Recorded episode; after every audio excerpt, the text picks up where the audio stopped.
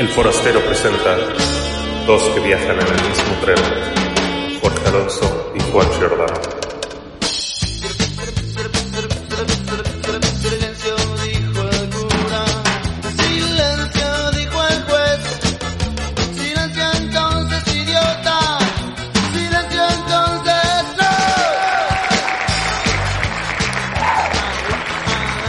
Por fin volvemos a grabar cara a cara. No sé cuánto de esto va a quedar en el al final, pero Bueno. qué bueno volver a hacerlo cara a cara. Sí, verte a sí, sí, yo tenía muchas ganas. Y grabar así. No sé si influye o no influye porque siempre estamos cerca. Pero bueno, tenía ganas de que pudiéramos grabar uno de estos programas pandémicos eh, viéndonos, ¿no? Antes de que nos suelten las correas. Entonces, sea, conocer la estamos- libertad. estamos rompiendo la ley. No, creo que Bueno, somos, no, no. somos menos de 15 en esta habitación. En este momento, contando el Bueno, público. somos justo 15 porque hay 13 en silencio total. Sí. Hemos pedido que vinieran, que vinieran 13 personas al programa sobre el silencio, pero todo el mundo callado. Y como tú y yo no podemos, por ADN y porque tenemos que hablar en el programa, Nos pagan para 13 eso. personas aquí en silencio. Genial, genial. Pues buenos días a todos, buenos días Jorge, y como bien has dicho, vamos a hablar del silencio. A veces el silencio es lo único que nos queda entre las manos cuando ya hemos perdido todo. Otras es un refugio, una necesidad absoluta de calma, una última frontera de intimidad. Hablamos pues de ese silencio atronador que nos estalla en los oídos, que lo abarca todo y que nos deja sin respiración. De ese silencio cómplice de medianoche después de un te quiero y de ese silencio largo y doloroso después de un ya no. Bueno, todos esos silencios son ese- me parecen increíbles, o sea, deberías volver a leerlo. Eli- elige uno, elige uno de esos silencios, el que te apetezca. El silencio que más me gusta es ese silencio que uno elige por, por necesidad, por, por curarse, por recuperarse a uno mismo. Ese silencio de me voy a, a, mi, a mi mundo interior un momento. Hay algo de soledad igual, ¿no? En el silencio también. Es decir, cuando uno busca el silencio, no es, es- es claro que, que busca el recogimiento y, probablemente la ausencia de ruido y de gente y de personas y de diálogos para encontrar un poco, eh, aunque bueno, es muy bonito en la meditación el tema del silencio a través de tu respiración. O sea, tú, tú, tú dices que el silencio es mm, el no ruido, pero a lo mejor el pequeño ruido de respirar es un silencio como admisible. En cuanto a lo que dices del refugio, me parece tremendo eso de a dónde vamos cuando queremos estar tranquilos o recapacitar sobre un, un tema. Creo que nos alejamos de nosotros mismos para estar en silencio. Digamos que nuestra vida va sin silencio y el silencio es una opción que tú buscas, ¿no? Sí, como cortar por un momento el ruido y, y dejarte envolver por Y qué esa... difícil, ¿eh? Es encontrar el silencio, tío. Es muy difícil. Es Por lo menos en mi cabeza es muy, muy, muy difícil. Cuando te quedas a esa última hora de la noche, cuando ya no hay nadie, cuando estás solo y está la voz tuya en tu cabeza repiqueteando y no te deja en paz y dices, ahora lo que necesito es un poquito de silencio y un poquito de distancia. Sí, es como un descanso el silencio también. Es como si te recargaran las baterías emocionales y mentales. Eh, pero como digo, no es nada, nada, nada fácil encontrar el silencio. Ahora que lo pienso, creo que, creo que estamos tan acostumbrados a no buscarlo ni a no tenerlo que no lo valoramos. Pero lo que decías también muy interesante, el silencio del después del te quiero y el silencio de... Es que para mí me parece una virtud saber estar callado. Yo no la tengo esa virtud. Pero A, sí. a- a veces digo que, que prefiero estar callado a decir tonterías. o- No, yo no. eh, eh, Yo las digo igual. Sí, ¿no? Y al final terminamos diciendo muchas tonterías. No, yo debería estar mucho más tiempo callado. Y creo que además cuando uno está callado está más observador. Se- Sería un poco complicado para un programa de radio que, que el locutor estuviera callado, ¿no? Ya. Creo, creo que hay experimentaciones. Hablaba, me, me mostrabas tú una experimentación de este músico, ¿cómo se llamaba? El que hizo estos cuatro En los cuatro 33. minutos en silencio, Cage, Sí, John sí, Cage, John Cage. que hizo, bueno, eh, hizo un tema en el que está cuatro minutos sentado delante de un piano y en el que está dejando el silencio que emita a través del público, incluso los sonidos, eh, pero sin tocar, sin intervenir en el silencio, para ver en qué momento se encuentra el silencio. Y esto es muy interesante, Porque también sé que hay gente que está muy metida en sonidos interesantes para hacer música y están buscando el silencio también a través de la música. Y esto es bastante espectacular. Pero el, pero el silencio, el silencio, claro, cuando tú imagínate que hacemos un programa en el que tenemos que hablar y hacemos un programa en el que tenemos que buscar canciones o, o- o sugerir canciones que hablen del silencio y de repente nos hemos quedado callados. Sí, sí, parecía, parecía muy fácil al principio, parecía que íbamos a, a ir a tirar eh, mucho, mucho repertorio y al final costó un poquito. Costó, costó. Eh, empezamos la sección musical con un tema de Angra, una banda brasilera de heavy metal progresivo que empieza con mucha suavidad y después se pone un poco más cañero. Es una de las bandas que más me gustan. Los vi un par de veces en, directo en Buenos Aires, eran tremendos. Y creo que es un- una bonita forma de empezar a ¿Y hablar. sobre qué va la canción? Justamente- En relación al silencio. justamente la relación en- entre la, la distancia y el silencio. Yo creo que, que todos los miembros de la banda se fueron a vivir de Brasil a, a Alemania y, y va un poco de eso, de, de- de perder los lazos, de desconectarse, de tomarse un tiempo, una distancia para analizar bien las cosas.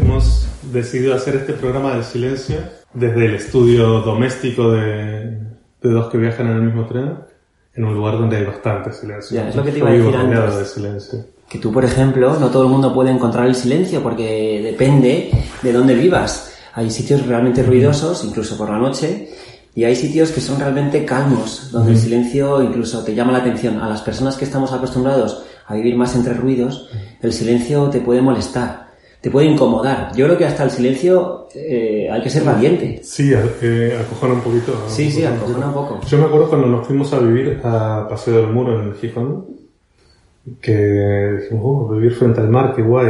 Es atronador vivir frente al mar. Es... La primera semana fue muy desesperante, esa falta de silencio, era porque el mar está todo el tiempo encendido a tope. Aparte del Cantábrico más, pero Sí. sí, sí, este... Pero es un silencio, en cierta manera. Sí, porque es- como... es un ruido blanco. Es un ruido natural, Sí. es un ruido del mar, es un ruido que se supone que tiene que ser agradable, pero en el fondo es como una lavadora constantemente, ¿no? Pero es un ruido que podría ser más aceptado por el cerebro dentro de lo que es los ruidos molestos. Y en el, y en el, en el silencio yo lo que recuerdo es que he escuchado el silencio creo que una o dos veces. Y no sabía que se te taponaban los oídos en el silencio. En el, en el salar de Uyuni, hace muchos años perdidos por ahí, cuando todavía, si por ejemplo la gente cruzaba por este lado, nosotros íbamos por el otro, porque no queríamos ir por lo normal y así, así nos fue, pero así hemos quedado. Nunca caminando por lo normal. Pero en uno de los trucos de nunca caminar por lo normal, nos encontramos en un lugar donde realmente, por supuesto, no había nada, nada, y la nada es silencio. Y me acuerdo de salir eh, antes de dormir en el albergue ese, que eran como tres casas de unos señores perdidos en el medio del salar entre Bolivia y eh, Perú. Y cuando salimos a ver las estrellas con la intención de ver las estrellas, en un momento dado, que esto es muy común, ver las estrellas y que te hagas, eh, te haga el, el El silencio un vacío pequeño en, la, en, el en los oídos, como que, como que notas que la ausencia total de sonido te tapa la, te aprieta. Es como eh, esa, esa sensación es la que realmente considero que es el silencio absoluto y que creo que es en nuestro, bueno, no, no sé, en nuestras vidas es mucho más difícil de encontrar, pero aislados en la naturaleza, el silencio siempre puede ser una brisa, un árbol, un riachuelo, algo en la lejanía, pero cuando no hay nada, nada, nada y solo el, el gran universo y las estrellas y ves el silencio, desde luego crees que en ese momento estás en el silencio. Bueno, eh, hay otros silencios también. A mí me viene a la cabeza un silencio diametralmente opuesto. Es el silencio como arma. El silencio como respuesta a alguna agresión o alguna, alguna discusión, ¿no? Eh, a lo mejor en, que- en- en la primaria o en el instituto estaba lo de hacerle el silencio a, a uno, pero viviendo en parejas hemos vivido muchos silencios que son muy acerados, que son muy difíciles de tragar, que, que lastiman mucho, que hieren. Son silencios que quieres quitarte del medio de alguna forma, quieres romperlo y que sabes que cuando lo rompas igual estás jodiendo algo más grande también, ¿no? Bueno, Yo en este momento, precisamente en el ahora, en el hoy, estoy pasando uno de esos eh, y realmente estoy luchando para que se rompa ese silencio, pero también siendo consciente de que hay que hacer una comunicación, pero está- también siendo consciente de que el silencio es como un refugio donde es mejor estar para no cagarla más. o sea, y Sí. eso aplica a novios, a novias, a amistades, a padres e hijos. Eh, yo creo que es importante siempre dialogar las cosas. Pero creo que también es muy importante que, que dos personas sepan convivir con sus silencios, ¿no? Respetar que si la otra persona prefiere no hablar y mantiene el silencio, eh, respetar que esa es su opción de no complicarlo. Lo que pasa es que la gente que yo creo que Eso como- me lo tendrías que haber contado ha- hace años. Es- eso es un, No, eso eso no es un consejo que me tendrías que haber dado hace años. Me hubiese venido muy bien porque Lo estoy aprendiendo hoy, ahora. Yo, yo, Ahora mismo. yo vivo muy mal esos silencios. Me desesperan muchísimo. Soy, soy muy impaciente con esos silencios. No, no sé manejarlos. No sé manejar el silencio del otro. No, pero Eh. tú sabes mantener un silencio consciente. Eres consciente de que lo mejor que puedes hacer es mantener silencio para algo. Tú me has visto el tamaño de mi boca. Da igual, ¿Tú da crees igual. que puedo dejarla cerrada?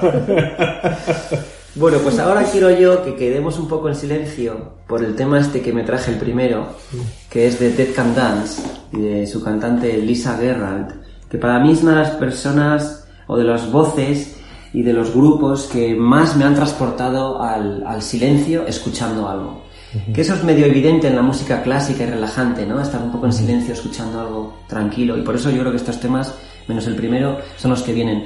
En esta canción de Dead Can Dance, que se llama The Host of the Seraphim, le da título a una película que desde luego te deja sin palabras. Entonces la película, Baraka, que es un ejercicio plástico bellísimo, que encaja con todos nuestros programas de radio, el nomadismo, el viaje, el destino, la alegría, no sé ni, ni lo que hemos hablado, el silencio.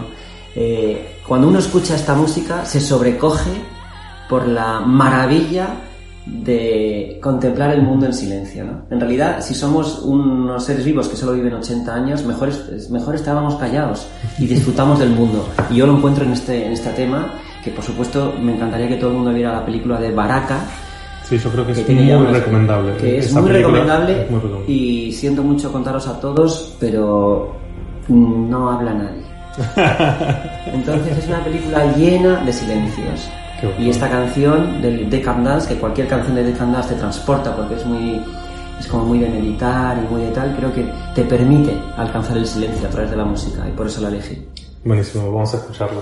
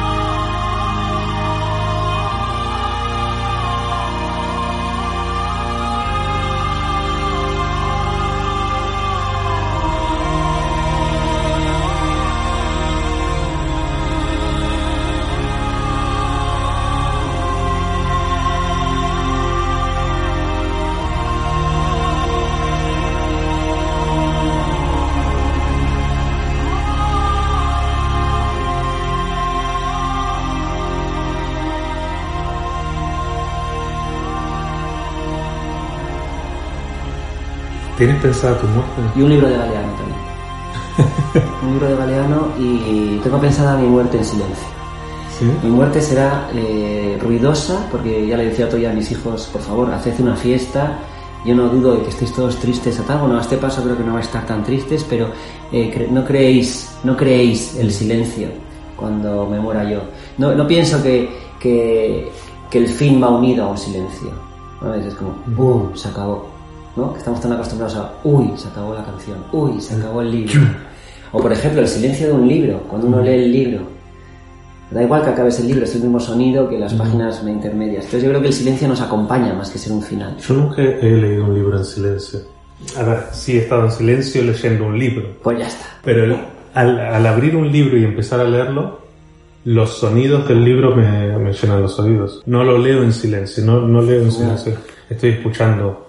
Hay un, hay un silencio muy bonito al leer un libro. Yo lo estoy pensando en la cama por la noche, ¿no? Cuando ya uno ya se va a retirar, está todo el mundo en silencio, todo en silencio y tú soy una página pasar, ¿no? Hostias, es un... No sé, no había, no había entrado en ese silencio. Es Yo, disfrutable. yo hace, hace años que no paso páginas así porque leo solo en digital. te lo juro por Dios. Discúlpame que yo soy un classic. Te, te lo juro, mi último libro físico fue Los Pilares de la Tierra y, y era, era un libraco así y Vaya me, batalla. y me quedaba dormido y se me caía en la cara, ¿sabes?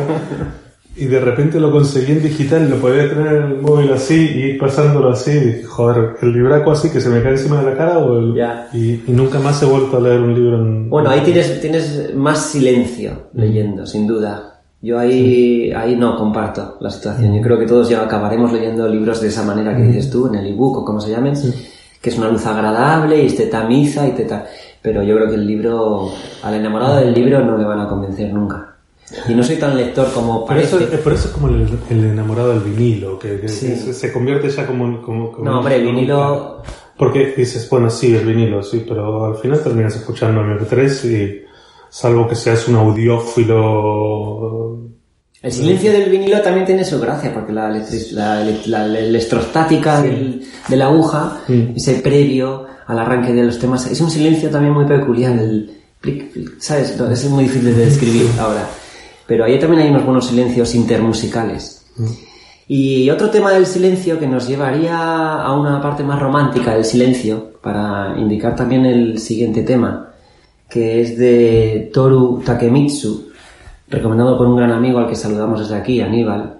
Saludos, eh, Aníbal. Que él dice que evidentemente pone Toru para estar en silencio, pero es porque quiere escuchar algo para él estar en silencio. Entonces hemos elegido eh, un tema de los más cortos, porque si no, pues no nos daría, que da título o fue banda sonora de la película El Imperio de la Pasión.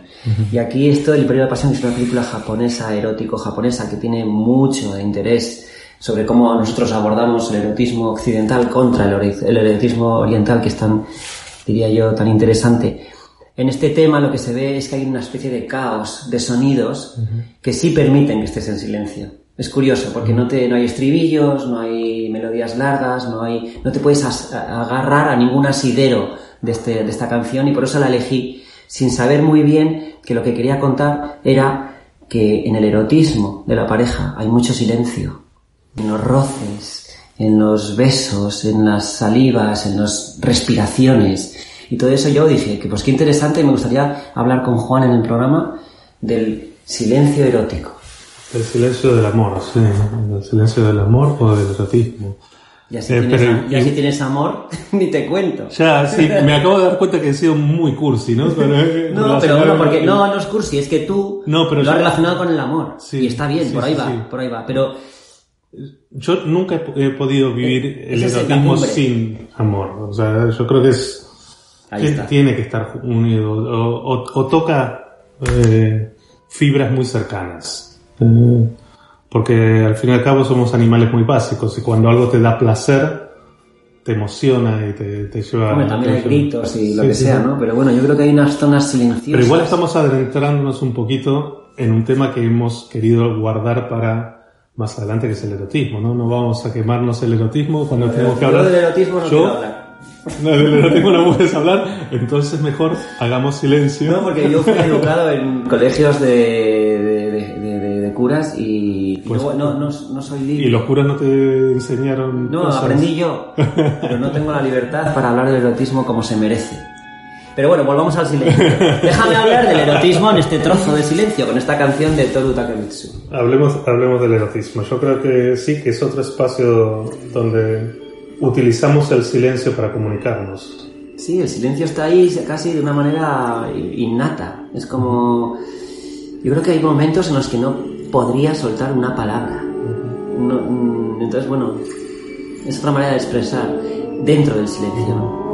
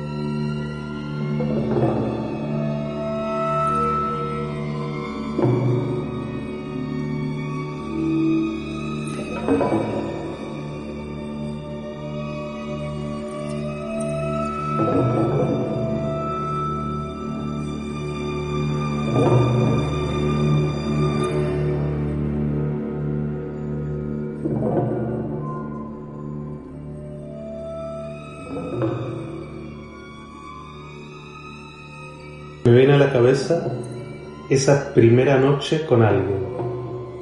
Esa- primera vez que estás con alguien. No, no, no de ser virgen, sino cuando tienes esa primera relación con esa otra persona y cuando todo acaba, cuando llega al final, hay una necesidad de hacer una pausa, de dejar pasar el aire, de no arruinar la magia. No decir nada que estropee la magia que tiene el silencio y el misterio que tiene lo no hablado. ¿no? También se, en el silencio se esconden todas las cosas que no decimos, ¿no? igual que en el universo se esconden todas las cosas que no hacemos. Pero bueno, el silencio es un, es un lugar, ¿es un lugar el silencio? ¿O es un estado? Empezamos diciendo que era un refugio, o sea que también puede ser un lugar. Es un lugar. Al que vas cuando quieres estar de tal manera, ¿no? Pero a lo mejor también es un estado, como el que eh, decías antes, de eh, eh, un estado como respuesta para no estropear las cosas o por modo de reacción a un enfado o a un disgusto, ¿no? Yo en mi caso eh, prefiero hablar las cosas cuando hay un disgusto para aclararlas y para saber, pero esa es parte de mi limitación. Creo que el silencio está es, es sabio, el silencio es de sabios. Hay que ser un, tienes que tener una capacidad mental y emocional muy alta para, para vivir en el, en el silencio. Y por joder un poco, ¿no? ¿Y el silencio de los cobardes? Porque estamos, estamos poniendo el silencio en un pedestal, estamos hablando de, de toda la magia y, y todo- toda la mística que rodea el, el silencio. Pero hay otro que es el silencio cómplice, el silencio mezquino, ¿no? Que es Hostia, eso no lo llamaría silencio, lo llamaría todo lo otro. Ese callarse, Cobardía, esa mezquindad, malicia, eh, falta de valentía ante las cosas. Yo no digo andar chivándote por ahí, pero si ves algo que está mal y no lo no actúas ante eso, una injusticia prójima o lo que fuera, eh, ya no es silencio, eres, un- eres un, una persona con, con cuestionables eh, mo- modos de funcionar. ¿No? Ese silencio mezquino y cobarde que dices, creo que además te persigue para siempre, ¿no? Se te queda pegado. no le dije a mi madre que la quería. Ya, ya sé que el día antes de morir se lo tenía que haber dicho. Pero dilo más. Entonces eh, me callé. O, por ejemplo, eh, te enfadas con tu pareja y estás a lo mejor diciendo cosas y lo que deberías decir es otra cosa. ¿no? En vez de echarlo en cara, dices, bueno, ¿cómo lo solucionamos? Pero te quedas callado. Te lo, te ¿no? lo guardas. sí. Es un silencio cobarde que te persigue. Sí, se enquista. Ese silencio Con lo cual enquista. juntamos el silencio con, el, con la conciencia. Es decir, si la conciencia te permite estar en silencio o no. ¿no? En un momento dado dices, tengo que hablar porque... Tengo que soltarlo. Sí, a lo mejor, a lo mejor va por ahí por el por qué no puedo hacer meditación. Porque cuando me siento a, a meditar, eso es muy chungo para mí. Es difícil, ¿eh? Es muy jodido, sí. Estar en silencio, encontrar tu respiración tan necesaria. Y, y bueno, yo me congratulo a veces de encontrar el silencio en ruido.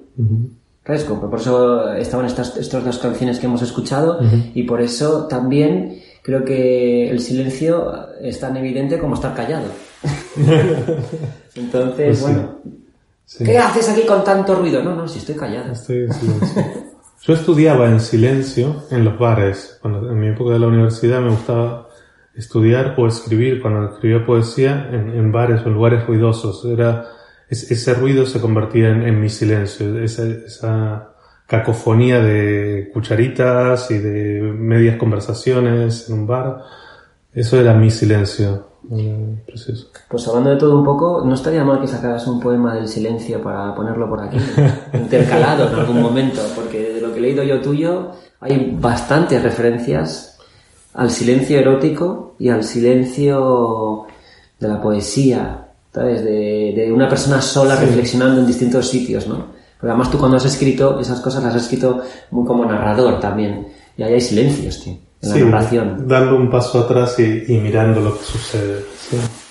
Eh, no, yo me conformo con, con el trocito de, de literatura que metí al principio, que quería ahí Yo seguiré, regalarte. pidiendo- yo seguiré pidiéndote que te... Y si no lo hago Yo- yo, no te preocupes, que lo hago yo que lo haré. Un, un día, un día lo hacemos de alguna manera, pero quería cerrar este programa trayendo quizás un tema que sí, este sí me vino muy rápidamente a la cabeza cuando estábamos empezando a, a planificar eh, el, programa. Y es un, un pequeño homenaje a, a nuestros padres, a, nuestra, a la generación anterior, a quienes nos convirtieron en lo que somos. Eh, Simon y Garfunkel son quizás próceres de, de, de, de- la canción de cantautor, ¿no? Eh, De poesía, tío. Sí, que- es poesía pura. Y eh, The Sound of Silence es un clásico. Creo que nos toca la fibra más emocional a mucha gente por muchos motivos distintos. Eh, yo no puedo dejar de pensar en mis padres eh, cuando, cuando escucho este tema. No, y hablando de poesía, Paul Simon era un poeta en toda regla. Justo engancha con lo que Pues sí. decías tú. Así que yo ¿Y creo qué que es- título, no? Los sonidos. Los sonidos. Originalmente los sonidos, luego quedó The Sound, al parecer estoy mirando. The Sounds of Silence. Y bueno, sin duda creo que es una de las canciones más bellas que se han escrito jamás y que y que te transporta a eso de incluso dice lo de los ecos del silencio, los susurros del silencio, o sea, es un auténtico traje al silencio, tío. Es un traje a medida sobre lo que es el silencio y es un broche de oro a, a lo que no, he no hemos podido hacer, estar en silencio, una vez más. Pues aquí, aquí hacemos eso, hacemos un poquito de silencio nosotros, dejamos que hable la música y nos despedimos hasta la próxima. Ha sido un enorme placer. Como Muy siempre. grande volver a, a grabar juntos. Y además de cerca. De cerca. Mirándonos a la cara cara. a cara. Buenas noches. Hasta luego. restless dreams I walked alone. Narrow streets of cobblestone. Neath the halo of a street lamp, I turned my collar to the cold and damp. When my eyes were stabbed flash of a neon light, it split the night and touch the sound of silence. And in the naked light I saw ten thousand people, maybe more. People talking without speaking. People hearing without listening. People writing songs that voices never shared. No one dared disturb the sound of silence. Fool said I, you do not know. Silence like a cancer grows. Hear my words that I might. Take my arms that I might reach you. But my words, like silent raindrops, fell and echoed the wells of silence. And the people bowed and prayed to the neon god they made. Sign flashed out its warning in the words that it was forming. And the sign said the words of the prophets are written on the subway wall.